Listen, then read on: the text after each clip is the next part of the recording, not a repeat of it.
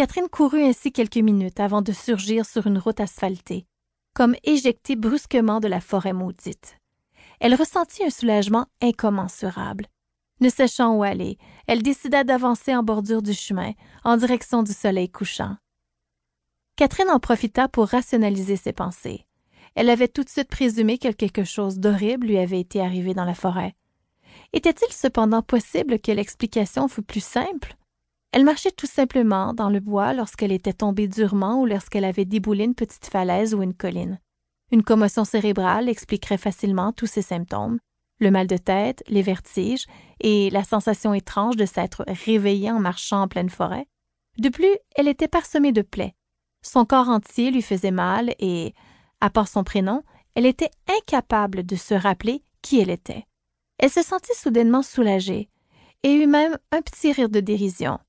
Elle était sur une route et un véhicule viendrait passer, ou bien elle croiserait un passant ou une habitation. Tout s'arrangerait pour le mieux et elle rirait de sa mésaventure. Comme en réponse à son souhait silencieux, une voiture se fit entendre. Catherine aperçut alors une automobile grise venant en sens inverse, de l'autre côté de la route. Elle se mit à faire des grands gestes, des bras en criant, afin d'attirer l'attention de l'automobiliste. La voiture ralentit un peu et elle eut un contact visuel avec le conducteur, un homme dans la soixantaine au regard apeuré, qui détourna soudainement la tête avant de reprendre de la vitesse et disparaître dans le lointain. Catherine baissa les bras, stupéfaite. Elle savait qu'il l'avait vu. Pourquoi alors continuer son chemin? Son allure dégingandée pouvait en effet surprendre, mais elle était d'une stature tout de même modeste. Il n'était pas possible qu'il l'ait pris pour une menace.